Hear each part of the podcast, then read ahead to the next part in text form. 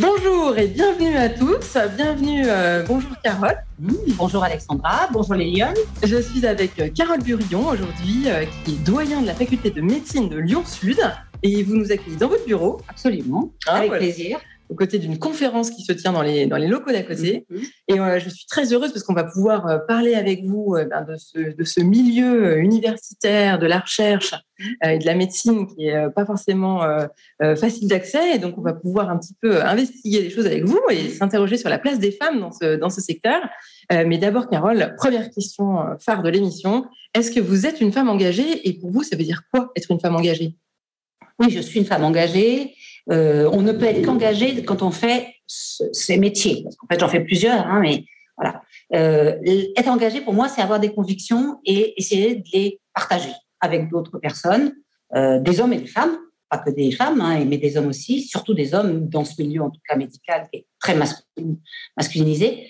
Mais voilà, c'est oser, oser porter des, bah, des idées qu'on a au fond de soi qu'on partage avec d'autres, mais euh, et être le porte-parole de ces idées et de des autres qui n'osent pas le dire.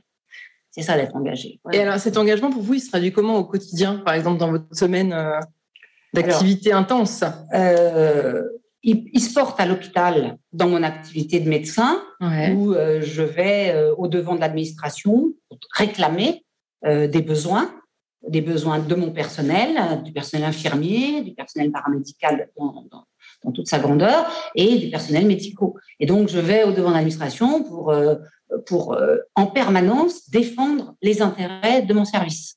Euh, à la faculté, je porte à la faculté les besoins de ma faculté au niveau de l'université. Et donc, je vais défendre au niveau de l'université mon budget, mes créations de personnel pour que je puisse, pour que la faculté tourne, mais qu'elle tourne bien. Parce qu'en en fait, ce qui est très important pour moi, c'est qu'il y ait une sérénité dans le travail. Hein, et euh, je défends ça partout. J'essaie de faire en sorte que non seulement euh, on me suive parce qu'on on adhère à mes idées, parce que je force personne évidemment, mais j'arrive à convaincre. C'est ça d'être engagé, c'est de convaincre. Hein. Et puis euh, d'arriver aussi à faire en sorte que tout le monde travaille du coup en bonne collaboration dans un milieu agréable et, et le matin il faut être content d'aller travailler. Et donc, je veux que ça, ce soit aussi bien à l'hôpital qu'à la, la, faculté, partout où j'essaie de travailler. Je veux qu'on voilà, soit heureux d'aller travailler le matin, femmes ou hommes, évidemment les femmes, puisque c'est ce dont on parle aujourd'hui. Et euh, alors que c'est vraiment pas souvent le cas, pas toujours le ah oui, c'est vrai, c'est pas le cas? C'est difficile. Hein, difficile. la, vie à l'hôpital vient d'être difficile avec le Covid depuis deux ans, et euh, on voit beaucoup de gens traîner les pieds pour euh, aller travailler, oui. Alors justement, vous le disiez en introduction, euh, c'est un milieu qui est très, euh, très masculin encore. Est-ce que vous pensez quoi? Il y a une raison? Est-ce que les femmes, elles n'ont pas les atouts pour réussir dans ce secteur? En médecine, il y a beaucoup de femmes. Depuis quelques années, il y a même plus de femmes en deuxième année de médecine que d'hommes. D'accord. Hein, on est à 55% et 45% d'hommes. Ça, c'est quelque chose qui change. C'est en train de changer. D'accord. Voilà. Euh, c'est en train de changer depuis euh, depuis euh, dix ans. D'accord. Pourquoi? Parce que les femmes sont d'ailleurs pourquoi? Parce que d'abord elles, intègrent les études de médecine, alors qu'avant il y avait plus d'hommes qui intégraient naturellement. Les femmes étant peut-être infirmières, par exemple, ce qui est voilà des, images hein, du médecin homme et de la femme infirmière. Et donc elles intègrent beaucoup plus d'études de médecine. Et comme elles sont travailleuses, hein, elles, elles, travaillent bien, elles sont intelligentes. Donc une fois qu'elles sont dans les études, ben, elles bossent un tout petit peu mieux que les hommes. Et elles hein réussissent. Et elles réussissent. Et ça, c'est bien. Voilà. Donc ça, c'est le premier stade. Il faut déjà rentrer en médecine pour pouvoir devenir médecin, femme. Donc aujourd'hui, on a quand même dans le territoire euh, au moins autant de femmes que d'hommes médecins. Mais dans ma profession de professeur des universités, praticien hospitalier, hein, ça s'appelle PUPH, euh, où il faut vraiment, pour obtenir ce, ce poste, il faut des prérequis très difficiles euh, qui demandent un investissement personnel long et, et prenant. Hein, il faut publier, il faut être euh, docteur d'université, il faut avoir l'habilitation à diriger la recherche, il faut faire une mobilité euh, en dehors de notre ville. Donc tout ça, c'est pas si facile à construire. Et là, euh, les femmes sont lâchent plus vite que les hommes. On a à Lyon 25% de PUPH femmes seulement sur 100%, donc 75% de PUPH hommes. Bon, ça va changer. D'accord. Voilà, le fait de montrer que des femmes peuvent là arriver quand même, ça aide. Il faut être modèle. Oui, bien sûr. et euh, il faut tendre la main à toutes ces femmes. C'est pour ça qu'on est là aujourd'hui. Voilà. et il faut tendre la main à toutes ces femmes qui peuvent euh, douter d'elles à un moment ou à un autre. Et euh, c'est ce qu'on fait. Mais alors justement, pourquoi lâche Vous pensez que c'est à cause de quoi la, vie de famille oui. La, chose la plus importante, c'est la maternité. Bien sûr. On est quand même, c'est pas une faiblesse. Hein. La maternité, c'est génial. Hein. J'ai eu trois enfants, donc j'y suis arrivée malgré trois enfants. Donc c'est possible. Et c'est ce que j'arrive, j'arrête pas de dire aux plus jeunes. Hein. Donc on y arrive. Et il faut faire des enfants. Hein, je veux dire, euh, pour ceux qui en a envie, il faut le faire en tout cas. Hein. Et surtout pas euh, s'empêcher de les faire pour une carrière. Surtout pas. Mm. Parce que sinon c'est un manque. Mais on est toujours un peu plus en retard du coup. Et ça, il faut l'accepter. C'est-à-dire que au même âge, ben, un homme est plus avancé dans sa carrière qu'une femme. Puisque la femme, elle s'est arrêtée, elle a fait ses enfants, elle a pris un peu de temps, etc.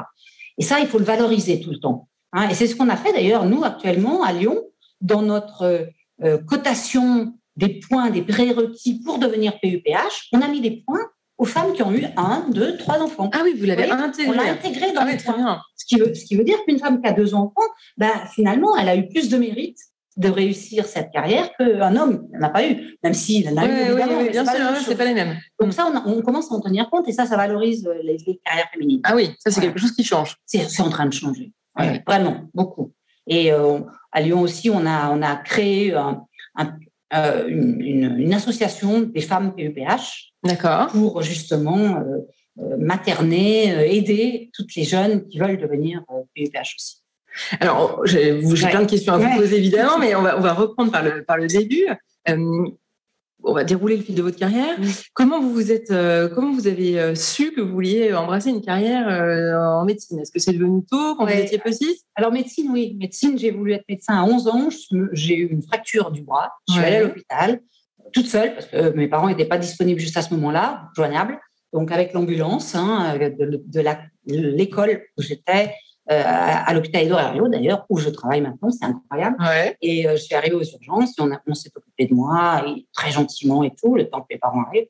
Et euh, j'ai vu hein, le défilé des médecins, le défilé des infirmières, cette ambiance hospitalière. Et là, j'ai dit, voilà, je veux être médecin. Incroyable, hein, parce que ah, mon père est ingénieur, ma mère ne travaillait pas, s'est occupée de nous, on est trois filles. Et donc, oui, vous veniez pas, vous n'êtes pas issu d'un milieu, d'accord. Et j'ai découvert un tout petit peu voilà, un petit peu, parce que c'était à ce moment-là, évidemment très peu. Hein. Et puis après, j'ai dit, c'est ça, je veux faire ça. La vocation. Ouais, la vocation. Mais, et euh, j'ai jamais été déçue. Ah vraiment. Hein. Et euh, je pense qu'il faut faire ce métier par vocation quand même. Hein. C'est important parce que on donne de soi tout le temps. On a un métier où il faut être euh, empathique, il faut aimer les gens. Il faut les aimer, il faut les entourer, il faut les rassurer, il faut les toucher. Hein, il faut, donc il faut aimer les gens. Ah, c'est bien que vous disiez ça parce que c'est vrai que souvent on a l'impression que on l'oublie un petit peu parce que les, les, études sont extrêmement longues, très exigeantes, très éprouvantes, très éprouvantes, absolument. Euh, et donc on a l'impression que parfois euh, les médecins qui arrivent en exercice, ils sont presque un petit peu déshumanisés par rapport à tout ce qu'ils ont appris avant. Honnêtement, la majorité non. Non, d'accord. Après, il y en a qui n'avaient pas d'empathie avant et qui n'en auront pas après. Ça s'apprend, mais pas tant que ça. C'est quand même un trait de caractère au départ. Hein. Et euh, alors, à, la faculté, on essaie de, de, de faire ressortir ça dans les stages, etc. On note aussi le caractère empathique des étudiants. Hein, on, Donc on fait attention. Il y a eu des sciences humaines et sociales qui ont été intégrées dans l'enseignement depuis 20 ans. Avant, ça n'était pas. D'accord. Hein. Donc tout ça, ça, ça, améliore quand même la situation de ceux qui auraient peut-être des difficultés à avoir ce sentiment d'aimer autrui, hein, ouais, bien sûr. Hein, mais c'est indispensable. Le seul intérêt de la médecine aussi, c'est qu'il y a quand même un panel de professions très important à la fin, et que si malheureusement on sent qu'on n'est pas apte à aimer un patient et à travailler, à, être gentil, à avoir un peu d'indulgence naturelle, hein, parce qu'il faut l'avoir, euh, on peut faire autre chose. Hein. On peut être médecin dans une entreprise, on peut être, euh, on peut avoir médecin dans un laboratoire, hein, on peut être généticien, on peut être même pharmacologue, donc des tas d'autres professions, mais qui ont le même parcours de départ et où on va évidemment plus voir de patients. Donc, c'est faisable. Donc, il n'y a pas de honte à avoir. Voilà. Et alors, vous faites ce, parcours de médecine? Alors, je deviens médecin. Je réussis tout bien parce que je suis une bonne élève. C'est le hasard des choses, mais je suis une bonne élève. Donc, j'ai réussi bien mon cursus. Et puis. vous n'avez pas eu de difficulté, je veux dire, ce parcours que vous, que vous abordez sans avoir. Pour être PUPH, si. D'accord. Voilà. Pour être médecin, non. C'est-à-dire que jusqu'à l'internat, l'internat, j'ai choisi ma spécialité. Euh, euh, ophtalmologie parce que j'admire un ophtalmologue qui était le père d'une de mes amies et Et je, voilà, on idéalise toujours autour de quelqu'un. Et c'est ça qui est bien d'ailleurs, c'est le modèle. Hein. Et donc, je, je deviens ophtalmo. Et c'est là où un jour, euh, mon patron, qui allait partir à la retraite quelques années après, me prend dans son bureau et me dit voilà, il faut que tu sois PUPH, il faut que tu présentes les, tous les prérequis, il faut que tu bosses ça, que tu travailles ça, etc. Et euh, moi, euh, à l'époque, j'avais j'avais deux enfants qui étaient en bas âge, deux, deux filles aînées. Et bon, ben, heureusement que j'ai un mari qui comprend tout ça, parce qu'il faut aussi être bien, bien entouré, dans ces moments-là. Et je me lance dans le parcours, euh, je fais ma mobilité, je fais mes examens, je fais tout ce qu'il faut faire pour arriver à être PUPH. Malheureusement, la première fois que je me présente à Paris, à Lyon, je suis surprise, mais à Paris, euh, parce qu'on passe un, un, CNU, le Conseil national d'université, qui est dans la spécialité. Et là, je suis recalée, pas pour mes compétences, mais parce qu'il y a euh, un autre candidat plus pistonné que moi qui prend ma place. D'accord. Voilà, homme. Homme, ouais. Donc là, premier dur. C'est le seul, le vraiment premier coup dur de ma, de ma carrière. Euh, je descends au fond du trou. On descend au fond du trou dans ces cas-là, même si on est bien entouré. Euh, je vais discuter avec le président du CNU qui m'a recalé et il me dit non, c'était, j'étais obligée de faire comme ça, donc politique. Ouais. Et tu te représentes, tu, tu en attends deux trois ans et tu te représentes. Et c'est là où à Lyon, j'ai quand même eu quelques petites remarques de mes collègues hommes qui me disait, mais Carole, euh, parce que du coup, je fais mon troisième enfant à ce moment-là. D'accord. Je me dis, bon, je me venge. Mmh. C'est presque ça. J'avais envie, hein. Mais je me dis, j'ai un trou, euh, voilà, j'ai tout ce qu'il faut. J'ai un petit garçon, donc après ouais. fils, donc c'est le bonheur. Et, euh, et j'entends autour de moi, j'étais praticien hospitalier, hein, donc j'étais plein temps à l'hôpital, je travaillais très bien, j'adorais ce que je faisais. Et j'entends des hommes autour de moi qui me disent, mais tu vois, tu es praticien hospitalier, tu as tes enfants, pourquoi tu restes pas comme ça, etc.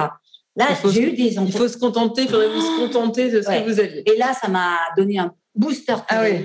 Là, au, contraire, au lieu de me dire oui, finalement, ils ont raison, ces hommes, j'ai dit c'est hors de question. J'ai tout fait ça, je vais continuer. Et euh, donc, je me suis représentée et j'ai pu être PUPH. Voilà. Ah oui, d'accord. Et après, donc PUPH, euh, donc je travaille en ophtalmologie. Donc PUPH, redites-nous la, la Professeur des universités, praticien hospitalier. On a deux salaires. On a la moitié de notre salaire qui est euh, l'hôpital, le CHU, et l'autre moitié, c'est l'université. D'accord. Donc, on est censé faire des cours, enseigner, enseigner dans le service auprès de nos étudiants ah hospitaliers et nos internes. D'accord. Enseigner à l'université nos cours, donc en ophtalmologie pour moi, et puis euh, aller dans les congrès, euh, participer à, des travaux de recherche. Donc, j'étais affiliée, je suis affiliée à une unité de recherche qui travaille sur les cellules souches en général, l'ingénierie. Et donc, euh, moi, je, je, travaille sur euh, des cellules souches de la cornée. Ma spécialité, c'est la cornée.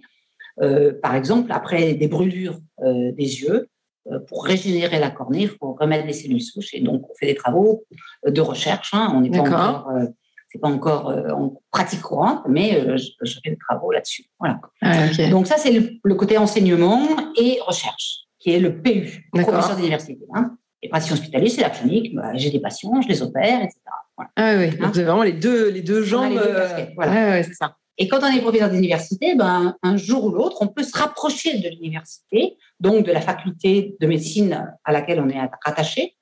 C'était Lyon Sud pour moi, et euh, rentrer dans le conseil de faculté. D'accord. Donc là, on est élu, mais c'est des processus relativement simples, parce qu'il n'y a pas beaucoup de volontaires. D'accord. Euh, ah oui. Donc, euh, il y a une crise de l'engagement d'une manière euh, générale, pas forcément. Ah, quand on est déjà PUPH, on travaille beaucoup à l'hôpital malgré tout. D'accord. Hein, on est souvent chef de service à un moment, on est voilà, donc euh, on a beaucoup de choses. Donc aller à l'université, bah, il faut, il faut en avoir envie, quoi. D'accord. C'est pas inné. Donc donc je me suis rapprochée de l'université, je suis rentrée au conseil de fac, puis après dans le bureau du conseil de fac, et un jour, bah, le doyen, donc il y a dix ans, le doyen a été, le doyen en place a été élu président Il fallait qu'il démissionne, il fallait qu'il y ait un nouveau doyen. Je me suis présentée et j'ai été élue par le conseil de fac. Voilà. Et alors, qu'est-ce qui est les moteurs dans votre, euh, de votre engagement? J'ai envie de vous demander parce que euh, je veux dire, c'est vrai qu'effectivement, comme les, les, ces, collègues vous l'avez fait remarquer, mmh. vous étiez déjà très occupé, vous mmh. avez une mmh. vie professionnelle et euh, personnelle accomplie. Qu'est-ce qui fait qu'à un moment donné, vous vous dites, je vais faire plus, euh, j'ai envie de faire plus, ou j'ai besoin de faire plus? C'est le. Alors, il y a les rencontres, hein, et euh, c'est des opportunités. On a toujours dans la vie un moment où on a deux chemins, euh, où on prend le chemin finalement, où on reste dans son confort, oui. tranquille, on continue. Il n'y a, aucune, aucune, remarque à faire contre ça. C'est bien, c'est déjà bien de continuer à travailler comme il faut. et puis il y a l'autre chemin Et moi, je ne sais pas pourquoi, j'ai toujours été attirée par qu'est-ce que je pourrais faire d'autre encore? Et il faut oser. Et ça, je, je dis toujours aux femmes, osez, n'ayez pas peur, ne croyez en vous. Voilà. À partir du moment où on, se dit pourquoi pas moi finalement. Mmh, donc quand on m'a proposé le poste de doyen, on il y avait un homme avec moi, hein, il y avait un homme qui, s'est présenté aussi même, même pas. Donc j'aurais pu me dire oh là là lui il est là, c'est un homme, euh, non je vais pas me présenter parce que. Eh ben j'ai dit non pourquoi pourquoi? Non ça serait bien que ce soit une femme et voilà. Donc euh, il faut oser, même si on n'a peut-être pas toutes les compétences au départ, mmh. hein, parce qu'on va apprendre après. Mais c'est en osant et en y allant les compétences, il n'y a pas de raison qu'on ne les acquiert pas et qu'on devient aussi bon que n'importe quel homme. Il n'y a pas de raison. Voilà. Et vous avez jamais douté? Vous n'êtes pas dit, je ne sais pas. Si, si. il faut douter. Douter, c'est la vie, c'est bien. Il faut douter. Euh, si, si, j'ai douté. Mais. Euh, ça ne vous a pas empêché. Non, voilà. Il ne faut pas s'empêcher. Euh, alors, il ne faut pas non plus se démolir. Hein. Attention, hein. il ne faut pas non plus arriver à un j'ai eu de la chance, je ne stresse pas. Ah d'accord. J'ai une chance mais je suis chirurgien. Et heureusement. C'est mieux, vous avez raison.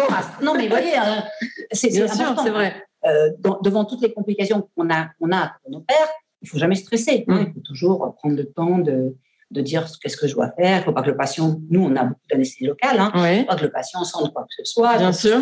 Donc ça, je l'applique dans ma vie de tous les jours. Je suis une optimiste aussi de nature. J'ai une chance aussi, hein, voilà. J'ai des bons gènes, hein, de mes parents sans doute, voilà. Et ça tombe mieux. Et, et de ce fait, oui, j'ai douté, mais chaque fois, je me, ça a été un challenge et j'étais bien entourée. Je sais aussi, c'est très important dans tous nos métiers de femmes, un peu de la responsabilité, je sais déléguer. Mmh. Hein. C'est-à-dire qu'autour de moi, je délègue telle fonction à telle personne, etc. Et j'ai confiance en eux. Hein. Et on, se réunit, on rapporte, on, échange. Mais je veux dire, quand je leur donne quelque chose à faire, euh, je, les laisse faire. Je suis pas là derrière eux à, tout contrôler. tout contrôler. Et mmh. ça, je pense que beaucoup d'hommes ne savent pas le faire. Hein, déléguer. Moi, vraiment, alors, je travaille à l'hôpital, je travaille ici en déléguant le travail et j'ai confiance complètement aux personnes qui euh, me rapportent après ce qu'ils ont fait. Et voilà, ça se passe très bien. vous, parlez du stress du chirurgien, enfin du non-stress du chirurgien. C'est des choses qui s'apprennent euh, au cours de, vos études ou c'est vraiment euh, des compétences qu'on a déjà en soi bah, Ça s'apprend par, parce que on apprend à bien opérer. Voilà, hein, donc quand les premières opérations, on tremble, on n'est pas bien, donc c'est vrai, c'est normal. Mais c'est vrai que on apprend de ses, de ses maîtres. Oui. Hein et, on apprend à se maîtriser. On, apprend, à, maîtriser ses émotions. Et, notre maître doit nous donner confiance. Hein donc, euh, il nous fait opérer la première fois, on n'est pas bien, on, on, a, on La deuxième fois, ça va un petit peu mieux. Et puis, puis il nous dit derrière, mais c'est bien, tu vois, tu as bien fait là, comme ça. Bon, là, tu vois, tu aurais pu faire comme ça, mais la prochaine fois, tu fais. Et la troisième fois, ça va mieux. Et la quatrième fois, oui, on apprend hein, à ne plus stresser quand on opère.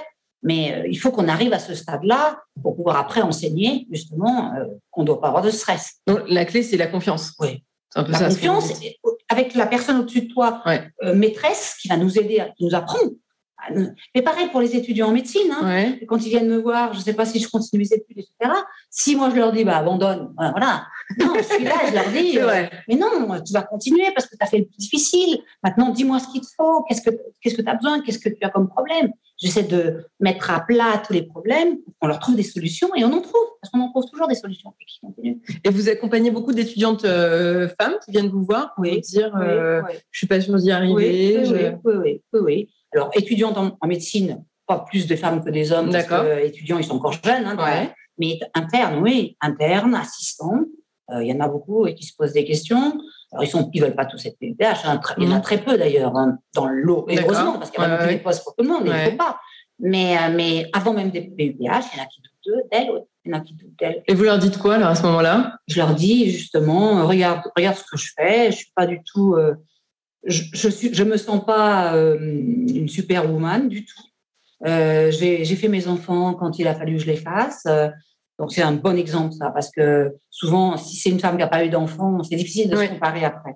Donc euh, ça pour moi et mes enfants, euh, bah, finalement ils, ont tous les trois un métier, ils sont bien dans leur peau. Donc j'ai pas, on n'a pas l'impression d'avoir gâché l'éducation des enfants parce que soi-même, parce que c'est ça que se reprochent les, mères, hein, les femmes. Bien sûr. Elles se disent mais moi j'ai pas donné du temps à mes enfants, donc mes pauvres enfants. en fait, quand je discute avec mes enfants, parce que j'en discute souvent avec mes filles, euh, c'est pas un problème. Il n'y a, pas, de traumatisme. Pas du tout. Parce que le, peu de temps que je leur donnais, c'était qualitatif. Mmh, c'est ce qu'il faut. c'est pas la quantité qu'il faut aux enfants. C'est que quand on est avec eux, on est vraiment avec eux tout le temps. Alors c'est sûr que je n'ai pas fait du golf. Oui. Hein, voilà. oui, ça. Alors j'ai des collègues qui sont en privé, qui ont fait. Mais ils avaient peut-être une maman aussi très épanouie dans ce qu'elle faisait. Mais peut-être, mais c'est pas le problème d'ailleurs. Voilà. Ce qu'il faut effectivement pour un enfant, c'est que la mère soit épanouie, mm. soit bien. Et à ce moment-là, bah, c'est un exemple même pour eux, hein, parce qu'ils se disent bon bah si ma mère réussit, moi je vais y réussir aussi. Et c'est pareil pour les jeunes. D'ailleurs, mes étudiants, c'est mes enfants. Ah quand, je, me suis présentée la première fois pour, pour être élue euh, dans le conseil de fac, un quart des étudiants euh, sont dans le conseil de fac. Donc, vote. Ah c'est beaucoup, un quart, 25%. Eh bien, je leur ai dit, voilà, si, si, vous me, si vous acceptez que je sois votre doyen, je serai là comme une mère. Je serai là pour vous aider, pour vous accompagner jusqu'au bout de vos études.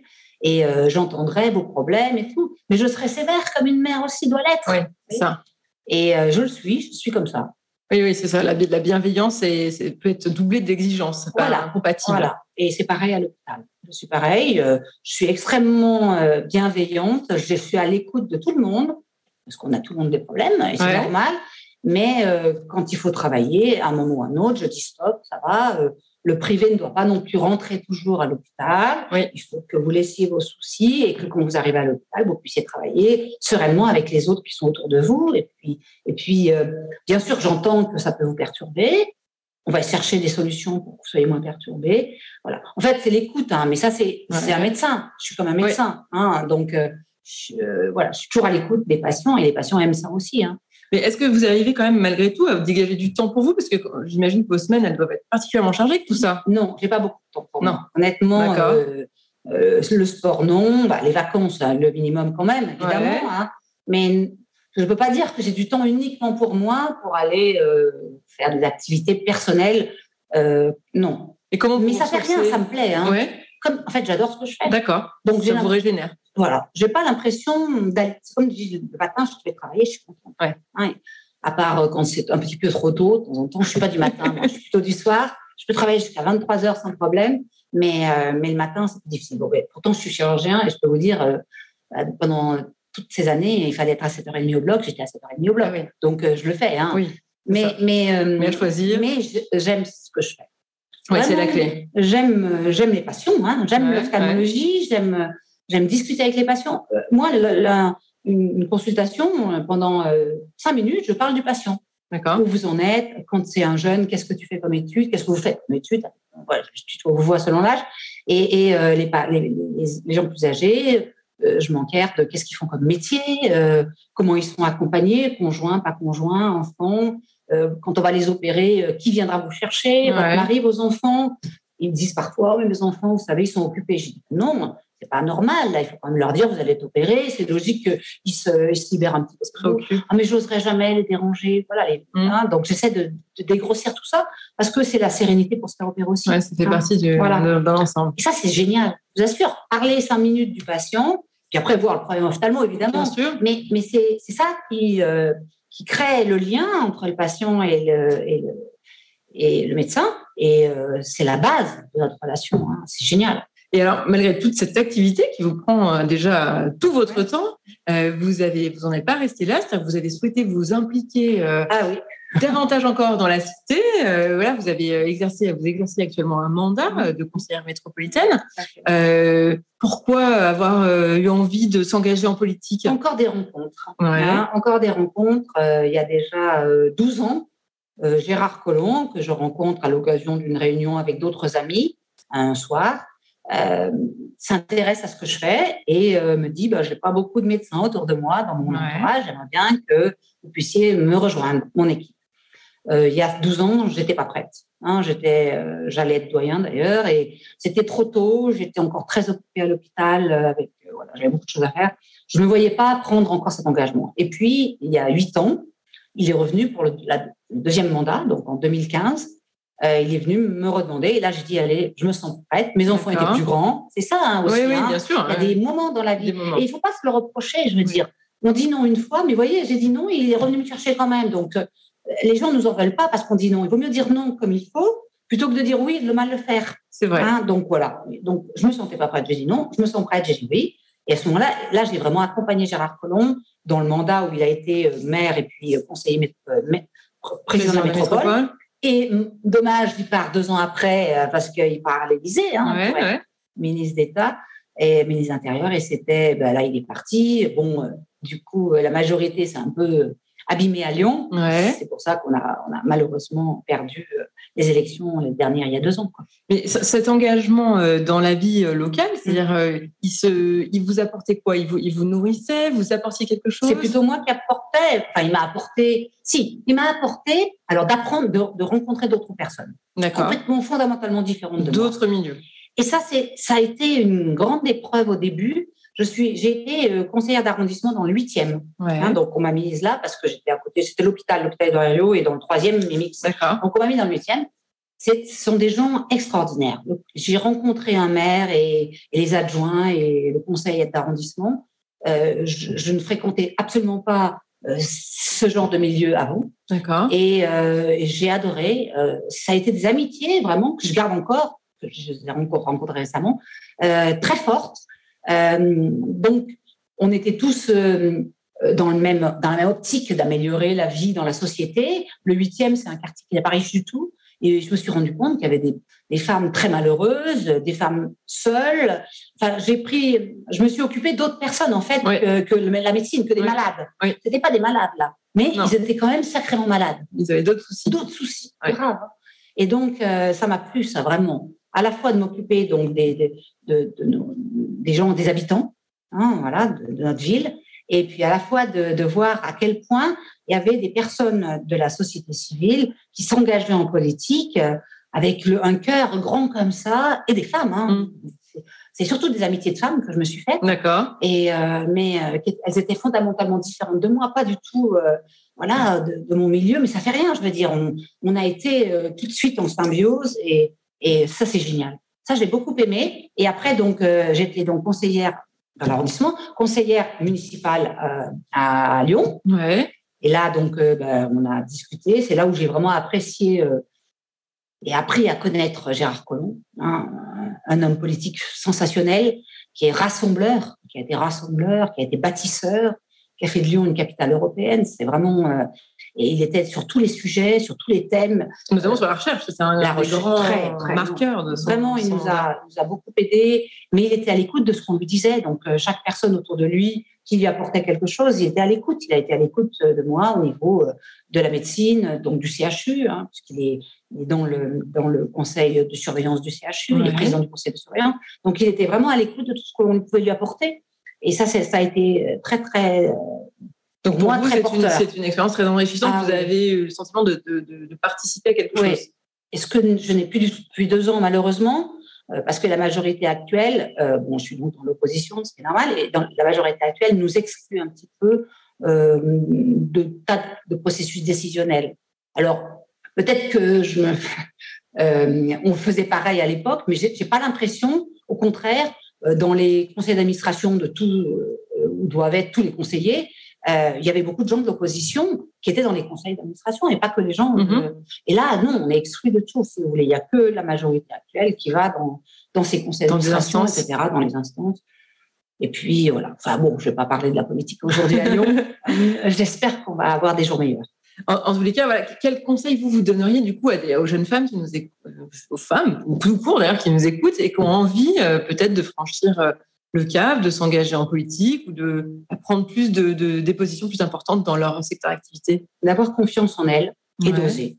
Hein, et toujours d'oser. Surtout, voilà, de pas de pas douter, douter d'elles. Toutes les femmes, elles ont, elles ont les capacités, à partir du moment où elles sont dans un certain niveau, évidemment. Hein, on ne va pas on ne devient pas PUPH sans avoir rien mmh, fait, hein, ou, on ne devient pas doyen, etc. Ou même, même rentrer en politique, il faut, il faut au départ avoir quelque chose qui s'est passé. Il faut rencontrer quelqu'un qui nous aide. Il y a toujours un, un, maître hein, mmh. ou une maîtresse, mais je veux dire, il y a toujours quelqu'un, un modèle euh, qui, nous, qui nous fait passer la marche. Un déclencheur. Voilà, hein, qui nous fait monter. et, euh, et ben, il faut prendre la main à ce moment-là Maintenant, moi, j'aide à faire monter. Mais je veux dire, à l'époque, il y a quelqu'un qui m'a fait monter et qui m'a dit, bah, viens là, pourquoi tu viendrais pas? Ah bon, tu crois, mais moi, je peux. Non. Mais si tu peux, il n'y a pas de raison. Et euh, peut-être qu'il n'y en a pas assez de ces gens oui, qui, qui, nous font monter. Je pense qu'il y en a de plus en plus. Je suis assez optimiste pour la génération qui vient. Quand je vois mes enfants, euh, hommes, femmes, c'est pareil. Et euh, mon fils, il n'est pas du tout euh, macho du tout. Quoi. Bah, évidemment, il a deux sœurs, une mère et tout. Mais je veux dire, il n'empêche qu'il mm. est avec une, petite copine. Et là, actuellement, chacun suit son métier, son, sa formation. Et il n'y en a pas un qui va privilégier sa mm. formation par rapport à l'autre. Du tout. C'est normal que les deux avancent pareil. Les filles, c'est pareil. Et ça, c'est, je pense que tout le monde maintenant voit nos étudiants, ils raisonnent comme ça aussi. Mm, hein. Donc, il n'y en a pas un qui se sacrifie pour l'autre. Ou alors, si on se sacrifie, c'est dans une entente des deux et qu'il y aura un juste retour à un moment ou à un autre. Voilà. C'est une volonté à ce moment-là de couple. Voilà, c'est ça, tout à fait, on le respecte. Hein, c'est un vrai partage. Et il faut d'ailleurs que ça se passe de temps en temps. Hein. Attention, hein, je ne suis pas là pour et puis, il ne faut pas culpabiliser les femmes non plus qui n'ont pas envie d'y aller. Mm. Hein Parce que souvent, on dit, mais pourquoi Mais non, elle, si elle est très bien euh, dans sa vie actuelle, mère, mère au foyer, pourquoi pas Ou en disponibilité pour une raison X ou Y, il ne faut pas les culpabiliser, ces femmes. Parce qu'elles elles ont besoin de ce temps mm. à un moment de leur vie. Mais par contre, ce qu'il faut leur dire, c'est qu'un jour, elles ont le droit de changer. Et que c'est pas parce que quelques années, elles se sont arrêtées ou elles ont diminué leur activité parce qu'il le fallait, euh, qu'elles n'ont pas le droit un jour à pouvoir rebondir et à avoir prendre des responsabilités. Euh, voilà, et à ce moment-là, nous, il faut qu'on soit là pour les aider, toujours au dernier moment. Il faut qu'on les, pousse parfois. Et alors, du coup, dernière question, si vous aviez, vous, une baguette magique euh, pour mettre en place quelque chose qui permettrait aux femmes de plus s'engager dans les débats publics, vous feriez quoi? La baguette magique, c'est l'éducation, hein, au départ. Hein. c'est vraiment partir à la base et, et, faire que dans les écoles, dans les collèges, les lycées, euh, voilà, il y a une mixité totale de tout. Hein, mais mais c'est en train de se faire, c'est vraiment en train de se faire. Je vous parlais de mes enfants, mais je veux dire, je le vois bien. Euh, le raisonnement est plus du tout pareil. Euh, Homme-femme, c'est pareil. Hein. C'est pas pareil. Attention, restons des femmes. Hein. Oui. Ne soyons pas, ne mm. dépendons pas des hommes. Non. Hein, chacun, on fait, des, on fait des enfants. C'est la seule chose qu'on a vraiment de. C'est pas. Les hommes ne pourront jamais faire des enfants, je pense. Et, et donc, restons des femmes avec notre féminité mm, hein, mm. et toute notre douceur, etc. Euh, mais notre rigueur, ça n'empêche pas. Et, mais par contre, l'égalité homme-femme, euh, elle est là maintenant, elle est là. Elle est, elle est vraiment, tout le monde la, prône, quel que soit le politique. Donc, euh, profitons-en pour que. Alors, qu'est-ce que je, la baguette magique pour, pour aider La mesure, qu'est-ce que vous feriez? Je pense qu'il y a tellement, c'est déjà tellement bien installé. Je ne suis pas sûre qu'il y en ait vraiment besoin encore plus. Je crois que déjà maintenant, il suffit de continuer sur notre lignée de tout ce qui a été fait et ça va se faire naturellement. Hein. Euh, la parité pour la parité, je suis contre. Euh, à compétence égale, oui, mais pas. Euh, je veux pas qu'on mette des femmes parce qu'il faut en mettre. il faut que les femmes soient volontaires pour le faire. Il faut donc les déculpabiliser. Et puis, par contre, chaque fois qu'il y a une bonne volonté féminine, il faut l'aider à, y arriver. bon, moi, dans, mon, dans, dans, ma profession, je le fais tout le temps. Tout le temps hein. Toutes les femmes, je les mets en avant je leur donne des responsabilités euh, dès qu'elles ont, voilà, et, autant les hommes que les femmes. Mm. Je veux dire, je ne favoriserai pas une femme pour une femme. Attention, hein, je le dis hein, toujours. C'est les femmes et les hommes quand ils ont les mêmes compétences. Eh ben, c'est vrai que je vais tirer, je vais tirer une femme. Je vais dire allez viens viens, tu vas être responsable de ça, tu vas te mettre là dans le PAM de chirurgie, tu vas faire, voilà. Euh, je vais la mettre responsable. Euh, dans mon conseil de fac, j'ai tiré des femmes aussi pour être responsable des, commissions, etc. Et mais j'ai mis des hommes aussi. Voilà. Hein, surtout, la parité, elle doit être dans les deux sens. C'est ça, c'est la mixité qui fait que. C'est génial et, c'est très bien de travailler avec des hommes et avec des femmes. Hein. Donc, continuons cette mixité. Euh, continuons le, tout, le travail qui a été effectué. N'exagérons pas dans l'autre sens, hein, surtout pas. Euh, voilà, c'est pas la femme pour la femme, c'est la femme avec l'homme et on travaille ensemble et on va y arriver. Et je suis très optimiste pour l'avenir, pour, pour qu'il y ait autant d'hommes que de femmes, mais parce qu'il y a des très belles compétences féminines et que petit à petit, les femmes prennent des postes de responsabilité de façon 50%. Quoi. Voilà. Oui. Bah, je crois que c'est une très bonne euh, conclusion euh, pour l'équipe des Lyonnes. Hein. tout à fait euh, le travail qu'on mène avec ce, collectif. Merci beaucoup de nous avoir reçus, de nous avoir accordé un petit peu de votre temps dans cette semaine chargée. je vous souhaite une très bonne semaine et je vous dis à la semaine prochaine pour un nouveau Café des Lyonnes. Merci. Au revoir, Carole. Au revoir. Au revoir.